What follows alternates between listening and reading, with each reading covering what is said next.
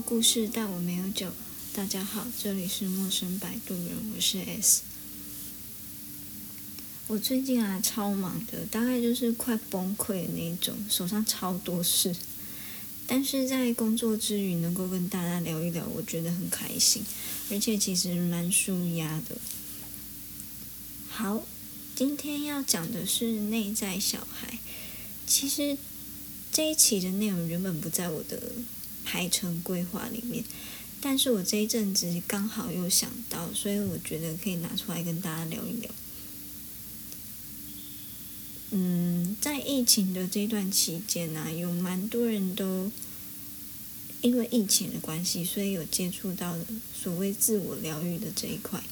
那其实内在小孩就是这个领域很常被大家拿出来讲的。大家都会说要去疗愈自己的内在小孩，但是内在小孩到底是什么意思？我自己的解读有两个，一个是原生家庭。那先讲原生家庭的部分，就是像人家不是说，你有一个好的童年跟一个不好的童年，它会影响未来的人生嘛？那我自己的原生家庭，因为其实我我的爸爸是一个管蛮严的人，然后他他又是打骂教育的那种，所以我其实是一路被打到高中，打到十六岁的时候。那我印象很深，是我小时候啊，我只要不乖，他就除了打之外，他还会把我的衣服。都装进一个袋子里面，然后就把我拽出门外，然后我就被关在门外了。所以我那时候的阴影会觉得，我是不是就这样子被丢掉？然后可能到长大了之后，他发现这样子吓不了我嘛，他就会开始说，就是如果我只要晚回家，或是怎么样，他就会说，你要那么晚回家，你干脆就不要回来了，或者是。你出去你就不要回来了。我不得不说，其实即便是我已经长大成人了，我还是对于这些话是有蛮大的阴影的。我会潜意识里就真的觉得说，是不是我今天如果没有在某一个特定的时间回到家，我可能明天要再回来的时候，我门就锁了，或者是。锁就换了，我就真的回不了了。那其实这个害怕被抛弃、被丢掉的这个感受，也影响到我的感情。像是我可能在感情里面，我是一个非常没有安全感，而且随时害怕被抛弃、被丢掉的那种人。所以，当我只要发现，我可能我们之间出了一些什么问题，我就会想说不行，我不要被丢掉，我就会先跑，就是逃避心理，我就会觉得说我先跑再说，这样，然后可能就会变成我就会自己先离开这一段关系，因为我不想当那个被丢在原地的那个人，这个就是我。心理层面上一直比较难克服的一个关卡。那第二个，我认为的是关于人的自我。小时候，特别是在亚洲的教育里面，常会听到父母说不要做什么什么，或者是你不能、不可以怎么样，因为会怎样，诸如此类。就是在亚洲的教育里面，大家，嗯，作为父母的人，他们会说，不要去做什么，或者是你不可以做什么。有些人到了长大成人之后，他们可能在做事情上面还是会比较畏畏缩缩，因为他心里面潜意识的那个声音，就是在讲，不要这样做，你这样做，你可能后果会是什么什么。诸如此类的事情，那其实我们就是被小时候接收到的那些思想去去被控制了。这个是我对于内在小孩的两个解读。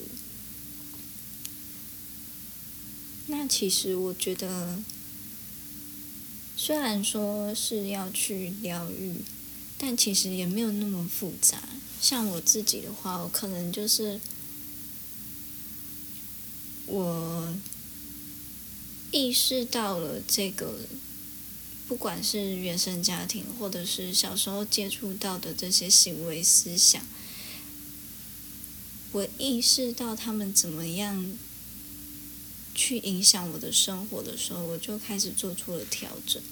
像我可能针对不那个被抛弃的这种不安全感，我会告诉自己说，这件事情已经不存在了，然后它也并不会发生。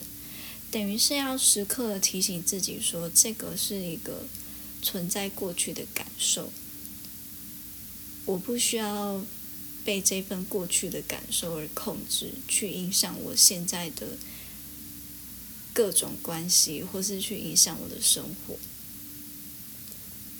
然后也有接触冥想啊、运动、看书。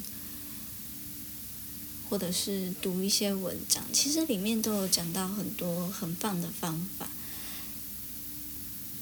那我其实，在这一块的收获里也是蛮多的。我就有发现说，其实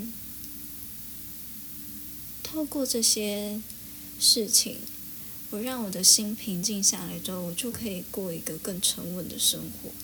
我不会再很。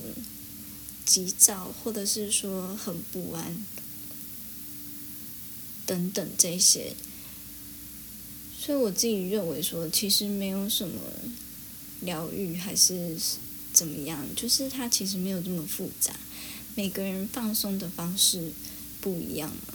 那有些人可能觉得他跟朋友聚在一起啊，或者是他去运动，甚至他打麻将，他也觉得很放松、很舒压。其实，疗愈内在小孩的这个课题，我个人会认为说，它就是把你心里的那一块不舒服的感受，让它慢慢的去抒发。然后，如果是像我这种原生家庭类型的，可能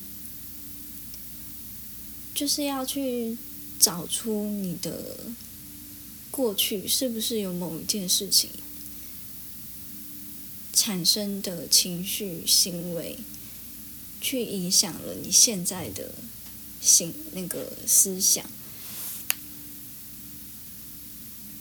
一旦你发现了，你便可以去阻止这个感受继续的扩散。所以你发现了之后，你可以尝试去跟自己对话，或者是我们讲跟自己和解，告诉自己说。这是一个过去的事情，然而我们现在是活在当下，所以不需要被过去的这些伤痛而绑架住，以此来让自己达到一个疗愈内心自我的部分。所以其实。内在小孩这个，我觉得主要是找到一个方式跟一个方向。你只要让自己可以心静下来，其实你也就能够以一个比较平稳的心态去生活，然后也可以看到更多元的世界，甚至是你可以用更不一样的角度去看自己，看别人。然后从中会发现说这些事情带给你什么启发，再带着这些新的课题继续往前走。所以每个人心里面其实都有一个比较脆弱的自我，那能够让自己就是继续往前走，你就好好照顾那个。脆弱、感性的自己，你才有办法向前迈进，才有办法去开创一个你真正想要的生活。那当然，有些人会借由所谓塔罗牌啊、神谕卡，就是这些神学、灵学方面的事情，去寻求一个解答。我觉得也是 OK 的。就是不管你今天是做什么，只要是找到一个方向，好好的前进，那其实都可以达到疗愈，或者是达到平平复你心里面那个伤痕的这个需求。好，这一期讲的比较短，因为其实我主要是想分享内在小孩这件事，就是我觉得也不必过度的解读啦，每个人的觉察跟理解方式不一样嘛，所以这一期就讲到这边，就是一个小小的分享，我们就下一集见喽，拜拜。